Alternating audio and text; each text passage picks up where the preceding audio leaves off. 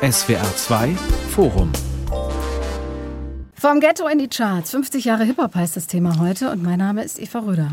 Ich brauche dringend Geld für neue Klamotten, dachte sich die 15-jährige Cindy Campbell aus der Bronx in New York im August 73. Und um da ranzukommen, hat sie eine Party veranstaltet mit ihrem Bruder DJ Cool Herc als Musikakt und den Jugendlichen aus dem Viertel. Diese Party gilt als Geburtsstunde des Hip-Hop, sofern man sowas überhaupt festlegen kann. Unter anderem, weil hier schon die vier wesentlichen Elemente der Hip-Hop-Kultur zusammenkamen, nämlich DJing, also das Auflegen von Musik, Rappen, Tanzen und Graffiti malen. Und was damals noch absoluter Underground war, das ist inzwischen Mainstream geworden und zu einem Riesengeschäft. Was, wie, warum seitdem passiert ist, darüber wollen wir heute reden im SWR2-Forum. Wir wollen aber auch fragen, was ist eigentlich von der friedlichen Partykultur und der Protestkultur übrig geblieben? Warum ist ausgerechnet Hip-Hop die alles dominierende Jugendkultur geworden? Und was kann da eigentlich noch kommen? Darüber diskutiere ich mit Dr. Martin Seliger, Soziologe an der Uni Bremen, mit Lina Burghausen, sie ist Journalistin, DJ und sie betreibt auch das Hip-Hop-Label 365XX, bei dem sie ausschließlich Frauen gesigned hat, und mit Falk Schacht, Hip-Hop-Journalist. So, Herr Schacht, mit Ihnen fangen wir mal an. Sie sind mehr oder weniger von Anfang an dabei, zumindest ein Kind der 70er und schon Jahrzehnte Hip-Hop-Fan. Hätten Sie als Junge gedacht, dass es mal so ein Riesending wird? Nein, auf gar keinen Fall. Ich hätte mir nie erträumen lassen, was für eine Größe das annehmen kann. Was unter anderem auch damit zusammenhängt, dass man sagen kann, nach 1986 hat man extrem viel Gegenwind erfahren. Also es wurde immer gerne abgelehnt, weggedrängt und das war ein harter Weg in diese Größe, die man jetzt hat. Deswegen, nein, hätte ich nicht erwartet. Womit hing das denn damals zusammen? Was hat man denn da abgelehnt? Aus heutiger Sicht verstehe ich das. Ich weiß heute, dass das sehr viel zu tun hat mit Klassismus und Rassismus, der da zum Tragen kommt. Das sind Stereotype, Vorurteile. Plus, man muss auch sagen, in der Sekunde, wo Gangster-Rap populär wird und reinkommt in die Popkultur, da verschärft sich das nochmal extremer, dass man so nach der Devise sagt, okay, was sind das für Macker, wieso reden die hier über Gewalt, diese ganzen Images von dicken Autos und Frauen so behandeln und Drogen handeln und bla. Das ist natürlich eine wunderbare Spielfläche, um solche Vorurteile auch aufzuhängen. Mhm. Und ich sag mal, für Medien ist es natürlich auch sehr spannend, weil das ja viel viraler geht. Das ist ein bisschen wie Unfallgaffen. Unfall ist ja auch interessanter als eine normale Kameraaufnahme von einer Autobahn. Auf Gangsterrap werden natürlich auch wir nochmal genauer eingehen. Ich will aber vorher Frau Burghausen fragen, wir haben es schon eingangs gesagt, Hip-Hop dominiert alles, Plattenverkäufe, aber auch so den Einfluss auf andere Musikrichtungen, wie Musik produziert wird und auch Mode, bildende Kunst etc. Ist das für Sie als Teil der Szene, als Hip-Hop-Fan rundum wunderbar oder hat es auch seine Schattenseiten? Oh, das ist eine sehr, sehr gute Frage. Ich glaube, jeder Mensch, der mit Hip-Hop in Berührung kam an einem bestimmten Punkt im Leben und sich sehr, sehr verbunden fühlt mit der Kultur, hat so einen Moment, wo man sich denkt, okay, hier werden gerade auch Sachen vielleicht ausverkauft oder es fühlt sich so ein bisschen komisch an, wenn plötzlich irgendwie alle Welt kommt und da mitspielt, wenn man halt früher die Person war, die auf dem Pausenhof einen auf den Deckel bekommen hat, weil man Baggy Pants getragen hat, so ungefähr. Das hinterlässt natürlich irgendwie ein komisches Gefühl.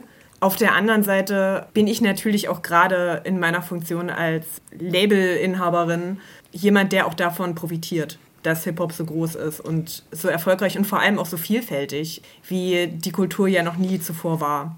Herr Seliger, Sie sind der Einzige in der Runde, der nicht von Kindesbeinen an Rap-Fan, Hip-Hop-Fan war und sind eigentlich erst als Forscher da so rangekommen. Was hat Sie denn so gereizt an dem Thema?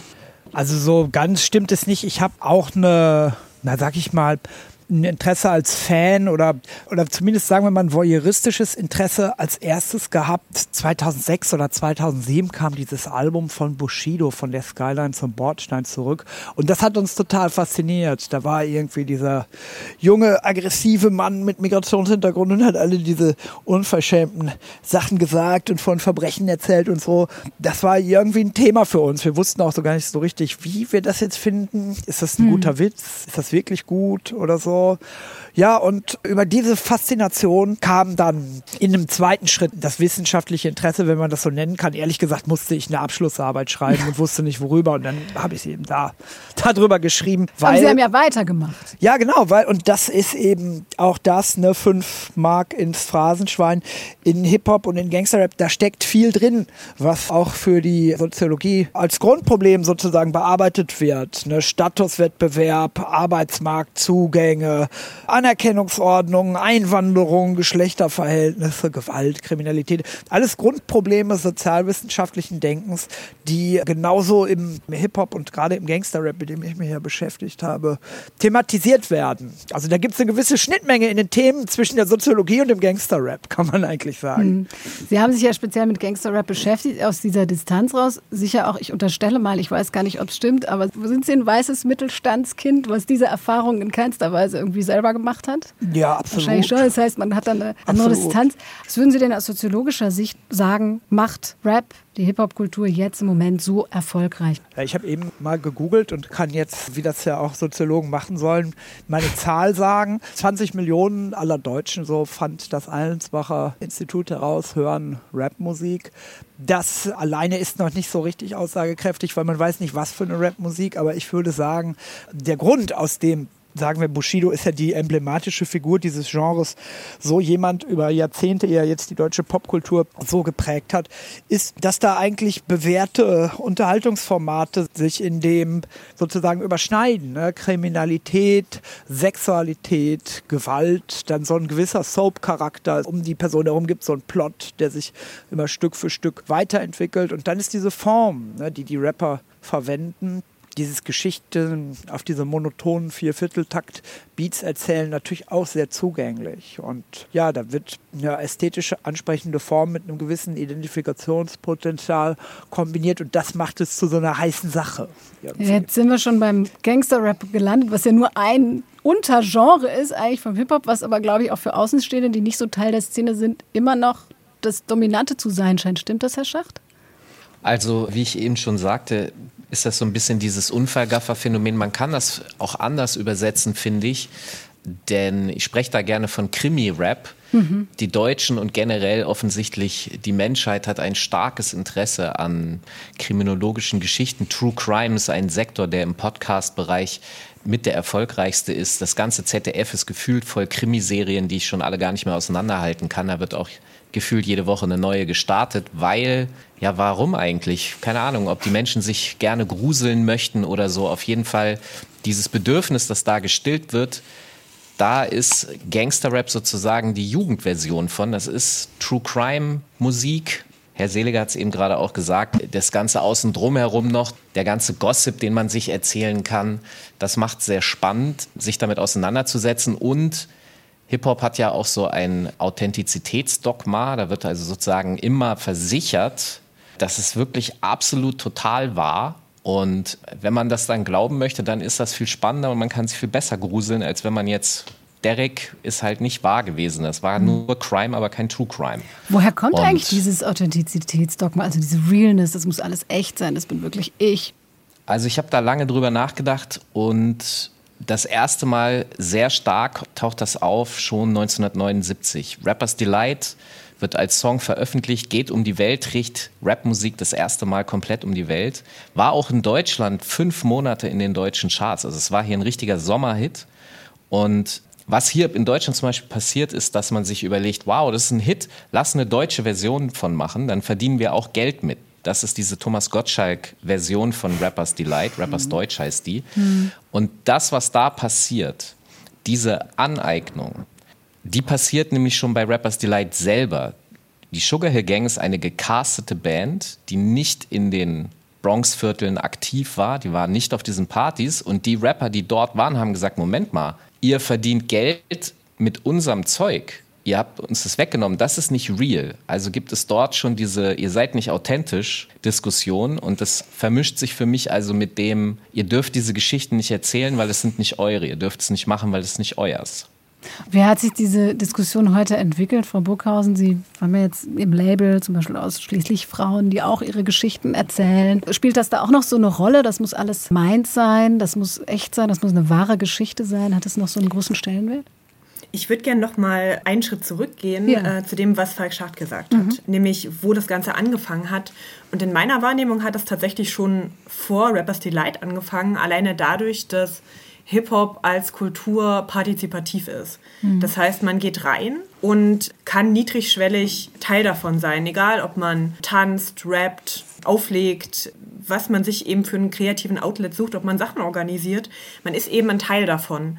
Und ich glaube, an dem Punkt, wo Hip-Hop den Shift gemacht hat von einer wirklich partizipativen Kultur zu einer Kultur, wo plötzlich auch ZuschauerInnen, ZuhörerInnen mit dabei waren, da ist für mich so ein bisschen die Krux, dass es dann eben die Frage ist, wer darf denn ein Teil der Kultur sein und wie authentisch ist das, wenn man eben nicht als Person selber in der Cypher steht und kreativ ist.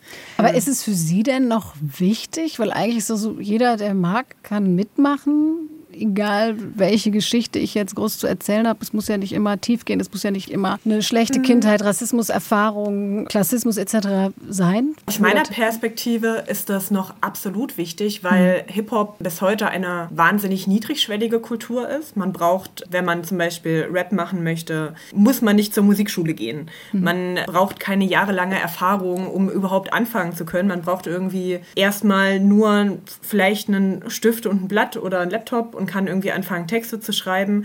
Inzwischen braucht man nur noch ein Smartphone, um irgendwas aufzunehmen und anzufangen und teilzuhaben. Und dieses Niedrigschwellige finde ich tatsächlich total wichtig an Hip-Hop bis heute. Und heutzutage haben wir eben nicht mehr so dieses, hey, ich laufe durch die Straße, da ist ganz romantisch eine Hip-Hop-Cypher, ich gehe rein und beweise mich, sondern wir haben eben das, hey, ich habe mir TikTok runtergeladen, ich halte mir die Kamera vor die Nase und rappe halt einfach irgendwas. Und egal wie gut oder schlecht es ist, ich kann erstmal mitmachen. Das finde ich einen total wichtigen Aspekt von Hip-Hop. Zu der ursprünglichen Frage, wie sich dieser Authentizitätsgedanke auswirkt auf meine Labelarbeit. Es ist tatsächlich natürlich so ein zweischneidiges Schwert. Ne? Das eine ist, die Künstlerinnen, mit denen ich arbeite, sind alle sehr, sehr verschieden haben ganz unterschiedliche Profile und ganz unterschiedliche Persönlichkeiten, die natürlich in der Musik wahnsinnig zentral sind. Hm. Trotzdem sind wir als Menschen natürlich oft komplexer als das, was man in so einer Künstlerinnen-Persona, in so einem Image darstellt. Und selbst der authentischste Rucksack-Rapper hat am Ende ein Image, das er erfüllt. Und so ist es bei allen Personen, die irgendwie im Rampenlicht stehen, dass sie natürlich bestimmte Erwartungen erfüllen und bestimmte Bilder von sich selbst auch inszenieren. Ich würde gerne noch was ergänzen. Mhm. Gerade die Niedrigschwelligkeit sorgt ja für das Phänomen nach der Devise, da kann ja jeder kommen, weil mhm. exakt das ist ja der Punkt, da kann ja jeder kommen. Aber weil deshalb auch so viele dabei sind, sich ausprobieren und Sachen machen, gibt es natürlich eben diese Streitigkeiten. Ich habe hin und wieder den Eindruck, dass das schon quasi religiöse Formen annehmen kann. Das ist dann so mhm. ähnlich wie Konfessionsstreitigkeiten. Da kommt halt der eine MC und tackert jetzt also seine 99 Rhymes an die Tür seines Gegners und sagt, du bist aber kein Hip-Hop und zwar aus den Gründen und der muss sich dann erklären, warum er es doch ist. Diese Kämpfe gibt es schon immer und ich würde fast ja. behaupten, dass Hip-Hop mit eine der Kulturen ist, die das in den letzten 50 Jahren am stärksten vorangetrieben hat, weil wir ja, wenn wir uns die heutige Realität angucken, dann haben wir ja so ein Authentizitätsdogma anscheinend überall. Also im Fernsehen wird die ganze Zeit davon geredet, ich bin echt und du bist nicht authentisch, du lügst. Ich kriege das in der Filmindustrie mit, da äh, benutzt man teilweise jetzt sehr gerne Nicht-Darsteller, Nicht-Schauspieler, weil die eben authentischer spielen können. Und wenn man in so Projekten drin ist, dann muss man jetzt immer, dann braucht man immer Expertinnen, die garantieren, dass das jetzt aber auch wirklich authentisch ist. Äh, Hip-Hop hat das schon immer vorgelebt, ist dafür teilweise auch in den 90ern belächelt worden, aber wie bei so vielen Sachen ist da Hip-Hop einfach Vorreiter. Aber, aber, es ist irgendwie auch so ein Spannungsverhältnis, ne, auf das das reagiert. Wir haben einerseits eine immer komplexere Welt, jetzt äh, durch die Digitalisierung vor allen Dingen. Man weiß ja gar nicht, ob die Leute, die man da im Instagram oder so immer mit ihrem fabelhaften Leben, wie sie in Kapstadt im Sonnenuntergang auf einer Slackline balancieren oder sowas, ob die wirklich so leben oder nicht. Das ist ja zumindest mit einem Fragezeichen zu versehen. Und wir haben, glaube ich, eine immer undurchschaubare, immer komplexere Welt. Das Authentizitätsversprechen ist natürlich so eine Möglichkeit dieser immer komplexeren Welt, so eine Aufrichtigkeit oder so eine Transparenz abzunötigen. Und ja. insofern ist es ja beides. Die Welt wird immer komplizierter und das Authentizitätsversprechen wird immer attraktiver. Gleichzeitig löst Hip-Hop das natürlich nicht immer ein. Ne? Und das liegt ja auch schon wieder in dieser Form, wie gerappt wird. Ne? Wenn auf der Bühne einer steht und sagt, ich knall dich ab, dann heißt das ja in aller Regel nicht, dass der jemanden wirklich abknallt, sonst wäre es ja ein Straftatbestand, sondern es ist eben Kunst. Es heißt aber auch, dass der Satz ich knall dich ab nicht wahr ist. Aber und dann ist sind wir schon wieder Kunst? Und dann sind wir wieder bei dem Spannungsverhältnis. Ist das jetzt authentisch oder nicht? Ich würde gerne da noch einen dran setzen, nämlich, mhm. das ist ja die große Frage unserer Zeit. Die Kulturkämpfe, die wir sehen, finden ja genau darüber statt, was ist die Wahrheit. Ja, wir mhm. befinden uns in einem, in dem Lügenpresse-Zeitalter. Das sind Kampfbegriffe, Cancel Culture. Diese mhm. ganzen Kampfbegriffe hängen damit zusammen, ist etwas jetzt wahr oder nicht? Oder was ist die Wahrheit? Wir sind offensichtlich alle auf der Suche danach. Und was Herr Seliger sagt, ist tatsächlich ein Punkt, weil natürlich ist das eine Kunst, ja, das sind Kunsttechniken, die da ausgeübt werden. Und wenn ich mich jetzt selber limitiere, dass ich immer die Wahrheit sagen muss, ja, wo bleibt denn dann da die Kunst? So, wo bleibt da der Freiraum, sich ja, ja. auch auszuleben, kreative Räume zu betreten, die der Fantasie entsprechen? Die Realität zerquetscht ja sozusagen die Fantasie. Ja, ja, so ist das. Wir als vier verwöhnte Kartoffelkinder können jetzt natürlich viel sagen. Oft ist ja das Argument so, das ist einfach die beim Gangster-Rap jetzt, ne? Das ist meine Sprache als Kind, was mit Rassismus oder schlechter gestellt in der Gesellschaft systematisch diskriminiert wurde, aufgewachsen ist. Auf der anderen Seite muss es dann immer heißen, dass man dann auch gegen andere tritt oder eben so offensichtlich feindlich, gewaltverherrlichend etc. ist. Das ist natürlich eine wahnsinnig komplexe Frage. Ich muss sagen, ich bin bei dem Thema, ja, was darf Kunst zwiespältig? Kunst darf natürlich erstmal alles. Die Frage ist halt natürlich, wem gibt man welche Bühne? Und die Tatsache, dass eben gerade Gangster-Rap sich so großer Beliebtheit erfreut, hat ja zum einen dieses Voyeuristische, was schon mehrfach angesprochen wurde, auf der anderen Seite aber auch so ein bisschen diesen ah, querulanten Effekt, den wir wahrscheinlich auch alle noch so ein bisschen aus unserer Pubertät kennen. So, man will halt gerade das Provokante, vielleicht macht auch eben so die Musik von einem Bushido, die Musik von einem Haftbefehl, dass man durch die Straßen läuft und sich ein bisschen stärker fühlt oder mhm. so ein bisschen härter, ein bisschen unverwundbarer, auch wenn man jetzt die Geschichten selber so nicht erlebt hat. Und dann muss man natürlich einfach auch sagen, klar, so zugespitzt die Stories in Gangster-Rap-Songs sein mögen, erzählen sie trotzdem eine Realität oder einen Teil der Realität, der lange Zeit keine authentische Öffentlichkeit bekommen hat im deutschen Mediendiskurs.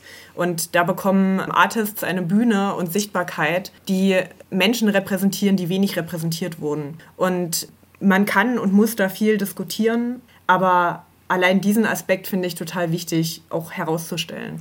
Gab es denn Momente, wo Sie für sich gedacht haben, oh, das ist jetzt gar nicht mehr meins, da kann ich mich jetzt nicht mehr zugehörig fühlen und da muss ich mich jetzt wirklich nochmal ganz explizit von distanzieren? Also das Schöne an Hip-Hop ist ja, dass Hip-Hop sich wahnsinnig diversifiziert hat über die letzten Jahrzehnte. Ne? Im Prinzip ja schon ab Ende der 70er, wenn man das so möchte. Und Hip-Hop heute ganz, ganz viel sein kann. Und ich also mit absolutem Selbstbewusstsein sagen kann, dass ich mich absolut als, ja, weiß nicht, der Begriff Hip-Hopperin ist so ein bisschen altbacken, aber als Person innerhalb der Hip-Hop-Kultur verorte, mit absoluter Leidenschaft und trotzdem für mich als Privatperson, als Konsumentin verschiedene Aspekte ausklammern kann. Ich höre eben privat jetzt keinen sexistischen Rap, weil kann ich halt nicht viel mit anfangen, naheliegenderweise. Und ich auch mit meinen beruflichen Entscheidungen sage, hey, ich entscheide mich sehr bewusst, wen ich pushe oder nicht Trotzdem kann ich akzeptieren, dass es verschiedene Strömungen im Hip-Hop gibt, mit denen ich mich halt nicht identifizieren kann und die in meinem Hip-Hop-Kosmos jetzt keine große Rolle spielen. Und da gehört es einfach mit dazu und das ist auch okay. Ich, ich würde gerne, das ist mir wichtig, an dieser Stelle klar zu machen, dass die Frage, ob es sozusagen kaputten, toxischen ja, Rap gibt, der nicht gut ist, nicht positiv ist, natürlich kann man das sofort mit Ja beantworten. Die viel wichtigeren Fragen sind doch aber erstens, warum ist dieser Rap so erfolgreich? Mhm. Also wer hört das? Warum? Welche Funktion erfüllt das? Weil wenn Rap sexistisch ist und so viele Käufer hat, dann heißt das ja offensichtlich, dass diese Käufer damit kein Problem haben. Das heißt, das ist erstmal für mich eine Art Anzeiger und für die kann erstmal Rap nichts, weil das, was Hip-Hop die letzten 40 Jahre verdrängt hat, ist Rockmusik und die war davor sexistisch. Also das Thema ist dasselbe, nur die Ästhetik ändert sich. Und ich würde gerne noch hinzufügen, dass ganz wichtig ist, was Frau Burghausen gerade gesagt hat, nämlich, dass das darauf aufmerksam macht und eine Stimme denjenigen gibt, die bisher nicht gehört wurden. Die sind deshalb, und da ist auch schon die Antwort, warum die so aggressiv sind und so gewaltverherrlichend und so, die sind sauer, weil ihnen nicht zugehört wird. Warum sind die sauer? weil die daherkommen, wo die Gesellschaft bisher nicht hinguckt wo sie kein Interesse hat hinzugucken. Und wenn dann also diese Personen auftauchen, dann wird das plötzlich unangenehm, weil die nämlich Sachen erzählen, wo man so, ups, okay, es wird aber sehr selten die Frage gestellt, wer ist eigentlich für die Verhältnisse verantwortlich, aus denen Gangster-Rap kommt? Weil der Gangster-Rapper hat sich das nicht ausgesucht, Hip-Hop hat sich das nicht ausgesucht. Irgendjemand hat sich das aber ausgesucht und entschieden. Es sind also ganz offensichtlich politische und gesellschaftliche Entscheidungen, die Gangster-Rap verursachen. Und wenn ich es mal ganz platt sagen darf, Herr Lindner hat jetzt mit seinem Durchsetzen, was die Kindergrundsicherung bedeutet, aber mit Garantie einfach die nächste Gangster-Rapper-Generation losgeschickt, die uns in 15 Jahren erreichen wird. Und so hängt das zusammen. Das heißt, Gangster-Rap ist grundsätzlich, egal was dieser Gangster-Rapper oder die Gangster-Rapperin sagt, ist grundsätzlich politisch, weil wer netten Rap möchte, muss dafür sorgen, dass wir nette Verhältnisse haben, aus denen Menschen kommen, die nette Dinge sagen. Vom Ghetto in die Charts. 50 Jahre Hip-Hop heißt das Thema heute im SWR 2 Forum mit mir, Eva Röder und mit meinen Gästen Falk Schacht, Hip-Hop-Journalist, der Labelbetreiberin Lina Burghausen und mit Dr. Martin Seliger, Soziologe. Das Argument von eben, von Herrn Schacht, kommt ja häufiger. Rap drückt auch immer gesellschaftliche Verhältnisse aus. Auf der anderen Seite weiß doch nach so vielen Jahren das Musikbusiness ganz genau, welche Knöpfe es drücken muss, um möglichst viel Geld zu verdienen. Und dazu gehört wohl auch Tabus zu brechen, oder nicht? Natürlich ist das auch Realität, dass nicht alle Personen, die im Gangster-Rap aktiv sind, selber aus diesen Verhältnissen kommen. Dass es am Ende natürlich auch eine Maske ist, die man sich überstreift, die sich halt gut verkauft. Da sind wir halt wieder so ein bisschen beim Ausverkauf einer Kultur. Das kann man jetzt gut finden oder schlecht finden. Am Ende finde ich aber das Argument von Falk Schacht ziemlich gut in dem Aspekt, nämlich zu sagen so, hey, es ist doch aufregend, dass sich gerade das verkauft und dass, dass es halt auch so selbstverständlich ist, dass dass solche Dinge auf einem Mainstream-Markt gesagt werden können. Und was sagt es eigentlich über uns als Gesellschaft aus? Also, was sagt es über uns als Gesellschaft aus, dass Sexismus, dass Homophobie, Transphobie, Rassismus, Antisemitismus in der Kunst oder in so einem authentischen kulturellen Konstrukt wie Hip-Hop so normal und salonfähig und so ein Kavaliersdelikt auch irgendwie sind. Und für mich spiegelt das exakt das wieder, was ich zum Beispiel jetzt als Frau in unserer Gesellschaft erlebe an Sexismus. Ja, es ist nicht so provokant und so bunt und so laut, aber das ist die Art und Weise, wie wir als Gesellschaft mit Minderheiten umgehen, mhm. durch ein Brennglas, künstlerisch umgesetzt, so provokant, dass es selbst eure Großtante nicht ignorieren kann. So, das ist einfach, das ist Hip-Hop. Also du brauchst die Vergewaltigungsfantasie, um da irgendwie was zu ändern, oder wie? Ja, genau. Ähm, doch, doch, ah, Herr doch, Seliger, sagen doch, Sie mal. Wenn, oder äh, Frau Burkhausen, wollten Sie das doch ausfüllen, dann machen Sie es. Ich glaube, dass es wahrscheinlich auch nur bedingt als Antwort taugt zu sagen, ja, wir machen so krass darauf aufmerksam, dass sich was ändert. Es ist am Ende Teil des Problems und Hip-Hop hat klar ein wahnsinniges Problem, allein in Sachen Sexismus, aber auch in ganz, ganz vielen anderen Ismen, wo man auch in seiner eigenen Kultur aufräumen muss. Ich, ich würde da gerne was ja. zu ergänzen. Mhm was das ganz gut äh, plastisch rüberbringt, weil wir haben hier schon die Frage beantwortet, dass es sich hier um Personen handelt, um Absender, die bisher nie gehört wurden. Ja. ja? Also die wurden ignoriert. Und Tupac hat mal Gangsterrap folgendermaßen erklärt, ihr wohnt in eurem Haus und wir kommen davor und wir haben kein Haus und wir sagen euch, ja, du, wir haben Hunger. Ihr ignoriert uns. Dann kommen wir nächste Woche wieder, sagen dasselbe und nach irgendwie einem Jahr sind wir so stinksauer und treten einfach eure scheiß Tür ein, weil ihr uns nicht beachtet. Und exakt das ist das. Also wenn die Frage gestellt wird, braucht man offensichtlich explizite Aussagen in Texten, also Aufreger, ja, das ist, wenn das Kind klauen geht, damit es überhaupt mal Aufmerksamkeit von den Eltern bekommt, dann ist nicht das Kind sozusagen schuld, sondern die, die nicht zuhören. Aber ich würde irgendwie mir die Frage stellen, inwiefern die Metapher von dem Haus funktioniert. Mhm. Denn was deine, finde ich, an sich richtige Darstellung außer Acht lässt, ist, dass das ein Marktprozess ist. Ne? Es müssen ja viele Millionen Kaufentscheidungen getroffen werden, damit diese Tür eingetreten wird. Und das ist dann eben nicht der Gangster-Rapper, der eine Tür eintritt, sondern dazwischen ist diese, diese Riesenmenge an Käufern und diese Industrie, die das vermarktet. Und da finde ich eben auch, was Frau Bockhausen sagt, so interessant. Da geht es natürlich um Stereotype, um menschenfeindliche Darstellungen und all diese Sachen. Und es gibt aber auch eine Kulturindustrie, die damit Geld verdient. Ne? Und es gibt immer wieder so Grenzfälle wie Kollega mit dem, dem Farid Bang, mit der ja. Auschwitz-Line oder so, da, wo dann wieder... Beim wo, Echo. Ja. Beim Echo von fünf Jahre, sechs Jahre ist das schon her oder so. Ne? Jedenfalls wurde da ja klar, okay, das wollen wir jetzt nicht mehr vermarkten. Ob ihm das letztlich so wirtschaftlich geschadet hat oder nicht, weiß ich gar nicht. Würde ich jetzt gar nicht meine Hand unbedingt für ins Feuer legen. Jedenfalls ist diese Kultur ein Ort, wo Konflikte stattfinden, wo auch Lernprozesse stattfinden. Und Jetzt haben Sie eben das so provozierend gefragt, ist denn jetzt die Vergewaltigungsfantasie da notwendigerweise ein Teil von? Ja, natürlich ist sie das, ne? weil genau über diese Sachen wird ja gestritten. Und ich glaube, was Frau Burghausen eben auch sagte mit der Transfeindlichkeit oder so, ich denke, vor fünf Jahren, da war Transfeindlichkeit noch überhaupt gar kein Thema. Da hat das keinen interessiert im mhm. Mainstream. Und dass wir jetzt so darüber reden, ist natürlich auch nicht in erster Linie, aber auch ein Resultat davon, dass die Gangster-Rapper die ganze Zeit diese unflätigen, menschenfeindlichen Sachen sagen, sodass äh, das Anknüpfungspunkte für Diskussionen um Diskriminierung und Menschenfeindlichkeit gibt. Gleichzeitig sind das auch Meilensteine und Austragungsorte sozialer Konflikte, die man als solche versuchen kann, so ein bisschen unaufgeregt sich mal anzugucken. Und die andere Sache ist, Gangster-Rapper wirkt nicht ungefiltert auf die Zivilgesellschaft und auf die soziale Ordnung ein. Dazwischen liegt ein riesengroßes Areal von Konsumenten, von Verbrauchern, die den Kram kaufen und anklicken. Es gibt einen Punkt, wo ich Herrn Seliger wahnsinnig gerne widersprechen möchte und das sehr vehement. Und das ist der Punkt, dass wir den öffentlichen Diskurs über Themen wie Transfeindlichkeit Gangsterrap verdanken. Ist sehr plakativ, ich weiß. Klar, es ist wahnsinnig wichtig, dass solche Themen ungefiltert auf den Tisch gebracht werden. Aber dass wir diese Debatten führen, hat vor allem an queerem Aktivismus zu tun und daran, dass Leute, die betroffen sind, sehr, sehr laut sind und sagen, hey, das ist eben nicht okay. Auf der anderen Seite, ne, man muss sich nur mal Facebook- oder Instagram-Kommentare ansehen unter irgendwelchen Medienberichten oder zu irgendwelchen Personen, die trans sind, zu irgendwelchen Personen, die sich gegen Sexismus einsetzen, die sich gegen Antisemitismus einsetzen.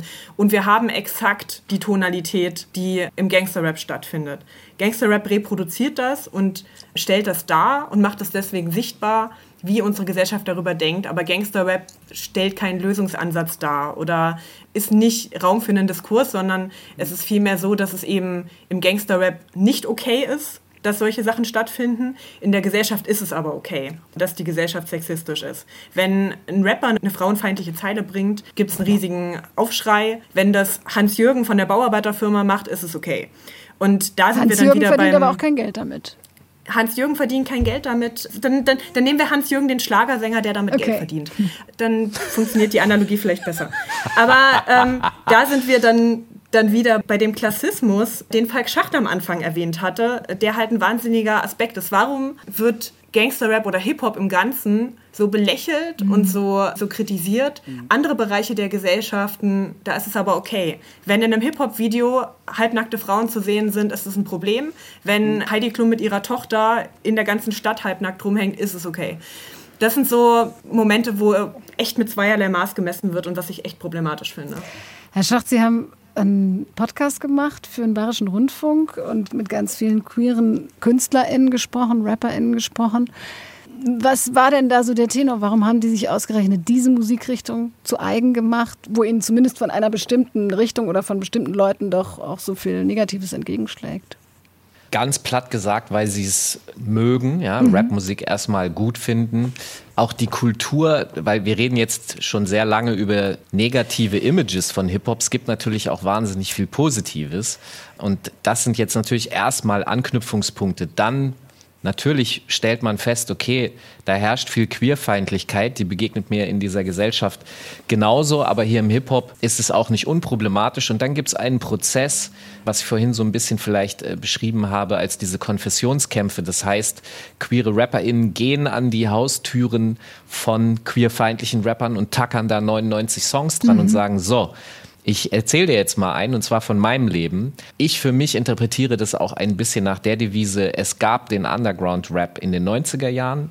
Das waren so Künstler wie Sido und Cool Savage und äh, Sammy Deluxe. Die sind jetzt der etablierte Mainstream, ja, sie sind jetzt Teil des Establishments, da ist jetzt nichts mehr wirklich Revolutionäres, was da passiert.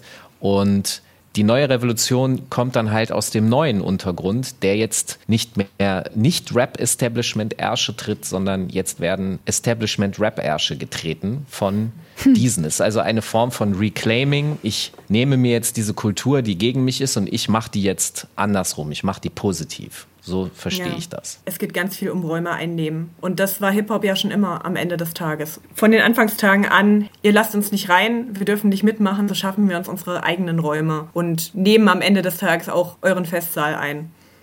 Ist das der Aspekt, der ihn vielleicht auch heute noch so erfolgreich macht? Ja, ja, ja. sicher. Diese konfrontative Art. Ne? Und also nochmal zu Frau Burkhausen. Sie haben absolut recht, dass wir jetzt über Transfeindlichkeit als Diskriminierungsform reden, ist nicht das Verdienst von diskriminierenden Rappern. Das habe ich eben etwas falsch sozusagen dargestellt. Trotzdem würde ich sagen, das, was Rap so interessant macht, ist, dass es eben so viele Vorlagen bietet. Gerade auch durch seine Menschenfeindlichkeit. Und das sind natürlich Punkte für Anschlusskommunikation, auch kritische Anschlusskommunikation. Wenn Sie sich mal zum Beispiel angucken, wie Alice Schwarzer sich mit, mit King Orgasmus One damals auseinandergesetzt hat. Das ist eine Reaktion der sozialen Bewegung und der Zivilgesellschaft auf menschenfeindliches Verhalten aus dem Rap. Und das ist natürlich dann ein Gegenstand von politischen Auseinandersetzungen und idealerweise auch gesellschaftlichen Lernprozessen, in welche Richtung die dann auch immer gehen würden. Und ich glaube, das macht Rap so interessant. Und das ist ja auch genau das, was sie alle eben als sozusagen diesen Kampf um Räume, dieses Besetzen und Claimen von Räumen und sich verteidigen gegen die Darstellung von anderen Gruppen sozusagen, das ist ja eben genau das. Und da, da kommen diese Lernprozesse her und in Lernprozessen werden natürlich eben weil es Lernprozesse sind, nicht nur fortschrittliche Sachen oder nicht nur eindeutige Sachen gesagt, sondern da konkurrieren eben unterschiedliche Interpretationen und Darstellungsweisen. Ich muss ja. auch noch hinzufügen, ein wichtiger Punkt ist, wir reden jetzt auch natürlich die ganze Zeit über Rap, aber eigentlich das ist ein Teil der Hip-Hop-Kultur. Das ist Tanz, Malerei, Sprache, Musik, Mode. Ja, das ist eigentlich, ich bin auch kein Fan, wie Sie ganz am Anfang gesagt haben, ich lebe das. Ja, ja. das ist meine Kultur.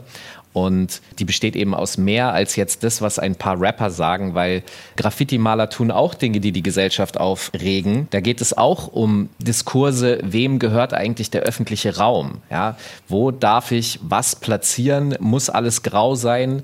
Kann es nicht auch zum Beispiel bunt sein?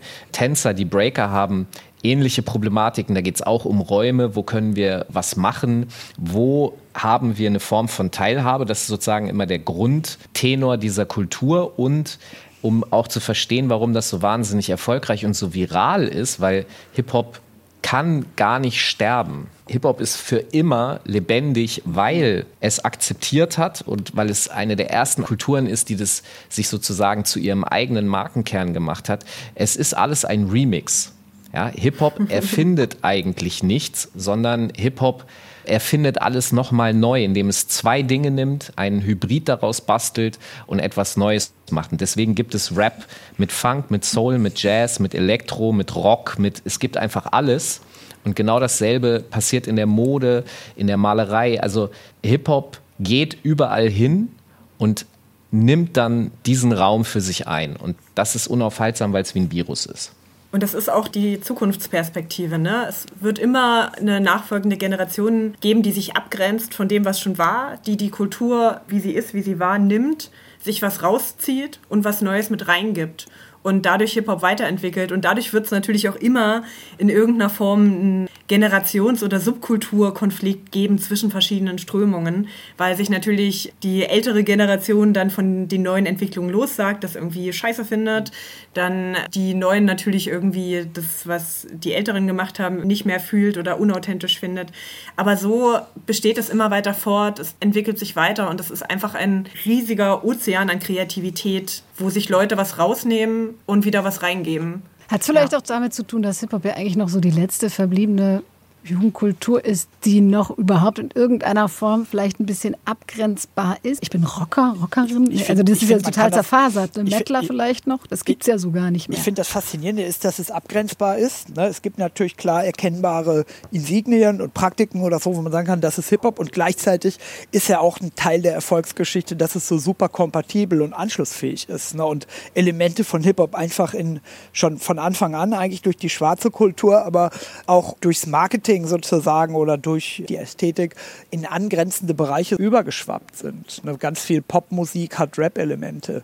Man könnte sagen, so das, was früher normaler Pop war, ist jetzt durchsetzt durch die mhm. Beats, durch auch den Sprechgesang vielleicht oder die Black Music, durch Hip-Hop-Elemente. Wenn man sich die Werbekampagnen bestimmter Produkte anguckt, also einerseits ist es natürlich abgrenzbar, es gibt Hip-Hop-Mode, andererseits ist Rap nicht überall, aber an vielen Stellen, die eigentlich gar nicht Rap oder Hip-Hop genannt werden, ist es trotzdem mit dabei. Ich glaube, was wichtig ist zu verstehen, ist, dass wirklich dieses Remix-Element Hip-Hop sich in allen Sektoren zum eigenen Element gemacht hat. Weil natürlich, wenn man sich jetzt B-Boying, also Breaking anguckt, da findet mhm. man Elemente aus dem Mambo, Capoeira, Gymnastik, diverseste Bewegungsabläufe. Im Graffiti hat man natürlich von Pop-Art über Comics bis Werbung, das wird da aufgegriffen, umgesetzt, umgewandelt und dann noch eigene Ideen hinzugefügt. Im Rap, im Texten, was die Sprache betrifft, ist dasselbe und bei den Beats, da wird halt gesampelt, ja, aus 150 Jahren Tonaufnahme. Also man kann alles machen mhm. und das ist dementsprechend unendlich fortsetzbar und gleichzeitig ist es aber auch sozusagen das Problem. Also der Vorteil ist gleichzeitig der Nachteil weil dadurch gibt es dann Generationenkonflikte, weil die Jungen machen mal wieder alles falsch, weil sie jetzt die Ästhetik verändern. Also Aber das Beispiel, ist ja auch Merkmal einer Jugendkultur, oder? Also wenn man sich nicht absetzt, exakt. kann man es ja auch lassen. Also. Der Punkt ist aber, es ist eben, Jugendkultur ist halt auch dann zu kurz gefasst, weil mhm. ich bin alles andere als jung. Ja. Ich möchte jetzt hier nicht über meine Mitredner urteilen, aber ich bin auf jeden Fall nicht mehr jung und ich bin auch Anhänger dieser Kultur. Mhm. Und äh, es gibt, man spricht gerne von Grown Man Rap und solchen Sachen, also Erwachsenen-Hip-Hop, der existiert, weil Menschen wie ich existieren. So, mhm. und die Jungen kommen dazu und die machen ihr eigenes Ding. Mir geht es dabei dann immer um Dialog, aber natürlich, man bringt sich gegenseitig was bei. Man kriegt neue Ideen von den Jungen und die kriegen vielleicht ein paar Erfahrungen von den Alten. Das ist meine romantische Vorstellung von Hip-Hop, weil das für mich eine Gemeinschaft ist. Das ist auch der Grund, warum ich auch so lange dabei geblieben bin. Frau Burghausen, Sie verdienen auch Geld mit Rapmusik, sind Labelbetreiberin, haben ausschließlich Rapperinnen gesigned. Was ist gerade so das heiße Ding? Was ist das, was jetzt kommt? Was ist das, was Sie fördern möchten, was noch super viel Potenzial hat, groß zu werden? Also ich habe natürlich eine sehr unterschiedliche Künstlerinnenpalette, nennen wir es mhm. mal so, die auch so ein bisschen, glaube ich, widerspiegelt, was Hip-Hop heute alles sein kann. Mhm. Also klar, aktuell haben wir einen sehr krassen Drang ins Technoide, was Rapmusik anbelangt, was ja immer elektronischer wird, immer schnellere Beats, mehr Effekte auf den Stimmen. Das ist auf jeden Fall ein Teil davon. Ich finde es aber auch spannend, immer zu erkunden, okay, welche Strömungen gibt es daneben, weil eben Hip-Hop heute inzwischen nicht nur die eine Richtung ist. Und auch jenseits von Rapmusik finde ich es wahnsinnig spannend zu schauen, so hey, wo begegnen sich diese Elemente, die wir angesprochen haben, denn wieder? Also sei es eben, okay, dann hat sich Street Art natürlich auch verändert von einfach nur Spraydosen möglichst bunt zu halt ganz verschiedenen Kunstformen, die inzwischen in Galerien stattfinden. Wo begegnen wir uns da wieder? Und ich glaube, das zu beobachten wird unabhängig von der Musikindustrie super spannend, was für mhm. Synergien sich da ergeben.